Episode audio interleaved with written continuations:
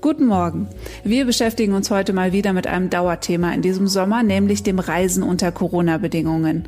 Wer in ein sogenanntes Risikogebiet reist, ist ja dazu angehalten, sich nach seiner Rückkehr vorsichtshalber in häusliche Quarantäne zu begeben. Aber die Behörden können das eigentlich kaum kontrollieren.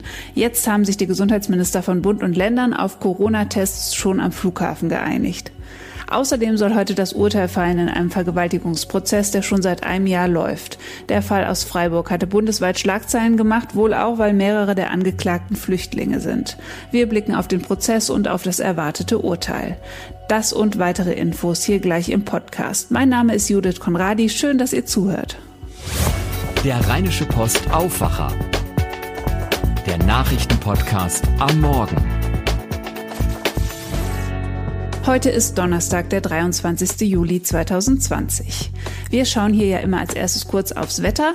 Heute bleibt es trocken, die Temperaturen steigen auf 23 bis 26 Grad. In der Nacht kann es einzelne Schauer geben und das geht auch morgen so weiter bei Temperaturen bis 25 Grad.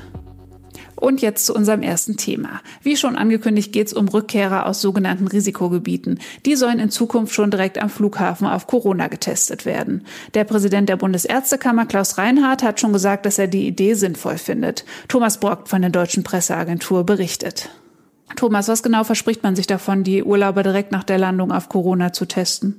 Ja, es geht um mehr Sicherheit, also darum, noch besser zu verhindern, dass Reiserückkehrer, die eventuell Corona-positiv sind, das Virus dann in Deutschland verbreiten. Die aktuelle Regelung ist dann nämlich noch nicht der Weisheit letzter Schluss. Im Moment müssen alle, die aus sogenannten Risikogebieten kommen, 14 Tage in häusliche Quarantäne. Das ist aber nur schwer zu kontrollieren. Deshalb weiß man oft gar nicht, ob sich die Menschen auch wirklich dran halten und sich auch beim Gesundheitsamt melden. Deshalb soll hier nun nachjustiert werden, unter anderem eben gleich mit einem Test am Flughafen. Und das geht dann auch so einfach? Ja, bei den Flughäfen selbst gibt es schon noch einige Fragezeichen. Sie sagen, dass sie das nicht leisten können. Also wenn ein Schnelltest von den Gesundheitsbehörden angeordnet wird, dann müssen die den auch selbst organisieren. Und dann muss ja auch noch genau gesagt werden, was passiert, wenn jemand tatsächlich positiv getestet wird. An den Einzelheiten arbeiten die Gesundheitsministerien im Moment noch. Morgen am Freitag wollen sich die Minister dann wieder zusammenschalten und auch ein Gesamtpaket beschließen und dann wissen wir sicher mehr. Und welche Gebiete genau sind das denn eigentlich, die als Risikogebiete gelten? Ja, das sind alle Länder, die noch stark vom Coronavirus betroffen sind, also sehr viele, im Grunde der größte Teil der Welt. USA, Brasilien oder Russland sind dabei, wo es sehr viele neue Infektionen gibt, aber auch beliebte Reiseländer wie Ägypten oder die Türkei. EU-Länder mit Ausnahme von Luxemburg sind nicht betroffen, aber so etwas kann sich natürlich auch schnell wieder ändern, wenn irgendwo neue Hotspots auftreten.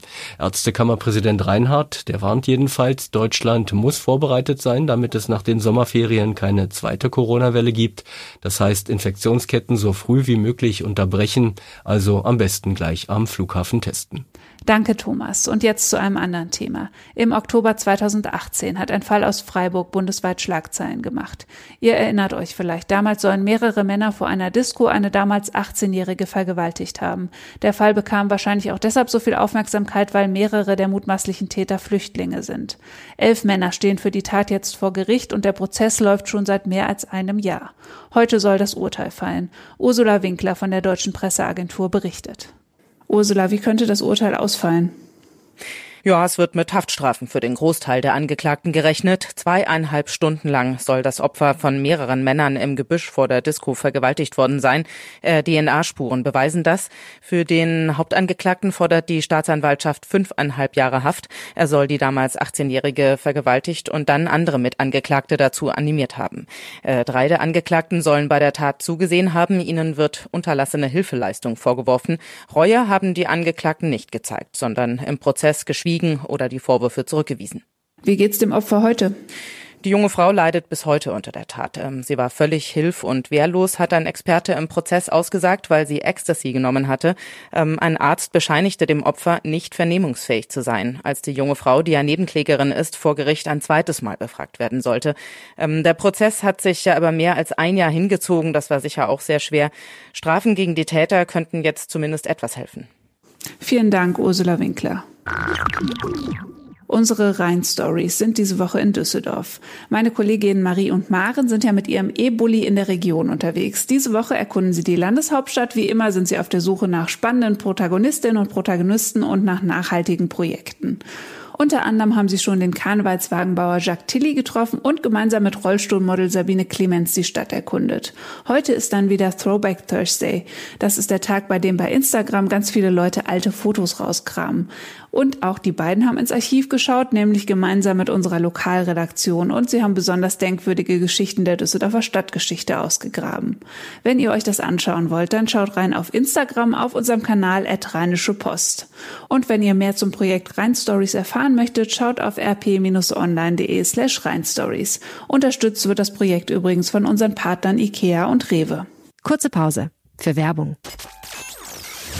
Diese Ausgabe des Aufwacher-Podcasts wird euch präsentiert von Rewe. Lebensmittel bequem online bestellen und im Supermarkt abholen, wann immer es euch passt.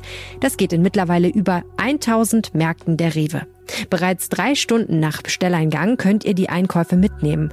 Auf www.rewe.de oder in der Rewe-App einfach bei der Marktsuche die gewünschte Postleitzahl eingeben und Abholservice auswählen.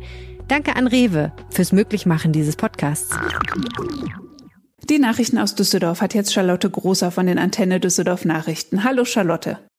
Guten Morgen, Judith. Wir sprechen über Schulsanierungen und Neubauten, an denen die Stadt hier in Düsseldorf aktuell arbeitet. Dafür werden die Sommerferien ja jedes Jahr genutzt. Dann gibt es eine Halbzeitbilanz der Besucher in den Freibädern jetzt in den Sommerferien hier in der Stadt. Und die fällt gar nicht mal so gut aus. Ähm, Düsseldorfer Einwohner können demnächst außerdem mit mehr günstigen Wohnungen rechnen. Wer stattdessen ein Haus kaufen will, muss seit Jahren immer tiefer in die Tasche greifen. Die Bauarbeiten an sieben Düsseldorfer Schulen sollen noch in diesem Jahr abgeschlossen werden. Das hat uns Stadtdirektor Burkhard Hinsche gesagt. Bereits fertig ist der Neubau am Berufskolleg auf der Südbertusstraße in Bilk. Den Standort teilen sich über 5.500 Schüler des Max Weber und des Walter Eucken Berufskollegs. Neben elf neuen Klassenräumen gibt es in dem Neubau auch eine Mensa und einen Fachraum für Physik.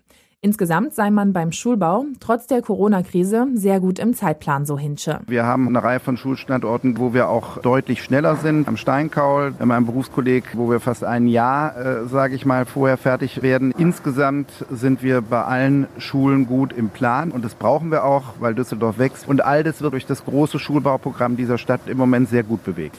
Bis 2024 will die Stadt mehr als eine Milliarde Euro in die Schulen in Düsseldorf investieren. Die Bilanz für die Freibäder in Düsseldorf fällt zur Ferienhalbzeit genauso aus wie das Wetter in den letzten Wochen, durchwachsen. Aktuell sei man erst bei der Hälfte der Besucher im Vergleich zum letzten Jahr, heißt es von der Bädergesellschaft. Tanja Marschall hat mehr Infos dazu. In den städtischen Bädern wurden bisher 57.600 Besucher gezählt. Im Vorjahr waren es zu diesem Zeitpunkt 105.000. In den seltensten Fällen seien die Zeitfenster, die man online buchen muss, ausgebucht. Laut einer Sprecherin würden aber vor allem die Schwimmer bei Werten um 20 Grad lieber ins Hallenbad gehen. Die beste Besucherquote hätten die Bäder Niederheit und Düsselstrand. Auch am Unterbacher See war der Besucheransturm bisher mittelmäßig. Dafür liefen aber die Kurse gut. Dass viele Düsseldorfer Düsseldorfer zu Hause geblieben sind, merke man vor allem an der sehr guten Belegung der Campingplätze, heißt es. Düsseldorfer auf Wohnungssuche dürfen in den nächsten Jahren auf mehr Hilfe von Stadt, Land und Bund hoffen. Öffentlich geförderte oder auch Sozialwohnungen werden derzeit hier in Düsseldorf wieder mehr gebaut. Aktuell gibt es laut Stadt rund 15.000. Diese Zahl war jahrelang abnehmend, steigt aber jetzt wieder. Die Wohnungen sind besonders günstig, weil sie von der öffentlichen Hand mitfinanziert werden.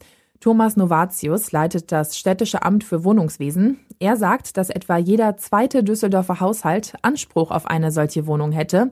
Das wären theoretisch rund 180.000 Haushalte.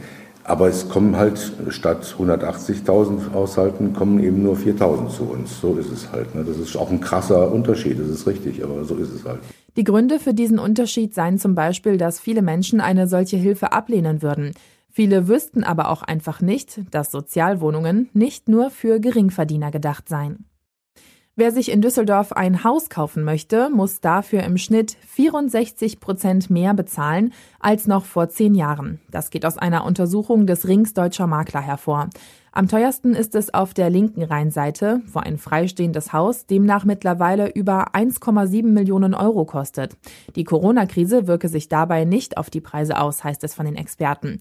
Antenne Düsseldorf-Reporter Joachim Bonn mit den Einzelheiten. Auch im Süden unserer Stadt kostet ein freistehendes Haus mittlerweile fast eine Million. Im Norden und Osten wurde diese Grenze längst überschritten. Auch Reihenhäuser sind deutlich teurer geworden. Vor zehn Jahren kosteten sie noch rund 400.000 Euro, mittlerweile zwischen 500 und 800.000.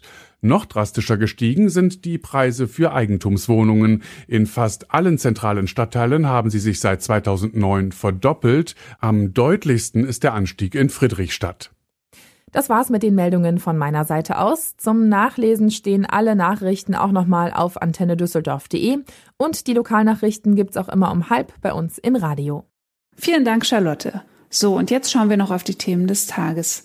Morgen ist ja der zehnte Jahrestag des Love Parade Unglücks in Duisburg mit 21 Toten. Das offizielle Gedenkprogramm beginnt schon heute Abend mit einer Andacht in der Salvatorkirche und einer sogenannten Nacht der tausend Lichter im Karl-Lehr-Tunnel. Das ist der Tunnel, in dem es damals diese verhängnisvolle Massenpanik gab. Am Freitagnachmittag gibt es dann eine offizielle Gedenkveranstaltung auf der Wiese vor dem Tunnel. Dazu sind maximal 100 Menschen zugelassen. Vorher findet ein stilles Gedenken der Opferfamilien an der Unglücksstelle statt. Verteidigungsministerin Annegret Kramp-Karrenbauer stellt heute Pläne für einen neuen Freiwilligendienst der Bundeswehr vor. Er soll den schon bestehenden Freiwilligendienst ergänzen. Der wurde ja nach der Aussetzung der Wehrpflicht im Juli 2011 gestartet. Der bisher schon bestehende Freiwilligendienst dauert sieben bis 23 Monate. Er soll dazu dienen, Zeit- und Berufssoldaten zu rekrutieren, die sich nach dem Freiwilligendienst entscheiden, sich weiter zu verpflichten. Der neue Dienst dagegen soll die Reserve für Krisenfälle wie zum Beispiel die Corona-Pandemie stärken. Vorgesehen Vorgesehen sind sechs Monate militärische Ausbildung. Das Landgericht Hamburg will heute das Urteil gegen einen ehemaligen Wachmann im Konzentrationslager Stutthof verkünden. Damit kommt der Prozess nach neun Monaten zu einem Ende. Die Staatsanwaltschaft hat eine Jugendstrafe von drei Jahren beantragt. Sie wirft dem 93 Jahre alten Angeklagten vor, durch seinen Wachdienst als SS-Mann von August 1944 bis April 1945 Beihilfe zum Mord an 5230 Menschen geleistet zu haben. Er sei ein Zitat Rädchen der Mordmaschinerie der Nationalsozialisten gewesen. Die Verteidigung hat Freispruch gefordert. US-Präsident Donald Trump schickt hunderte Sicherheitskräfte des Bundes nach Chicago. Damit solle einer Welle der Gewalt in der Stadt begegnet werden, sagte Trump. In Chicago habe es zuletzt, Zitat, eine schockierende Explosion an Tötungen und Gewaltverbrechen mit Schusswaffengebrauch gegeben. Chicagos Bürgermeisterin Lori Lightfoot lehnt die Entsendung ab. Sie zeigt sich skeptisch, was Trumps Beweggründe angeht. Trump wolle nur von seinem Zitat Versagen im Kampf gegen die Corona-Pandemie ablenken. Wenn Trump wirklich etwas tun wolle, um die Gewalt in Städten zu bekämpfen, solle er sich zum Beispiel auf Bundesebene für ein strengeres Waffenrecht einsetzen, fordert sie. Das war der Rheinische Post Aufwacher vom 23. Juli 2020. Wenn ihr Kritik, Anregungen oder Themenvorschläge habt, schreibt uns gerne an aufwacher.rp-online.de. Mein Name ist Judith Konradi und ich wünsche euch einen schönen Tag. Mehr bei uns im Netz www.rp-online.de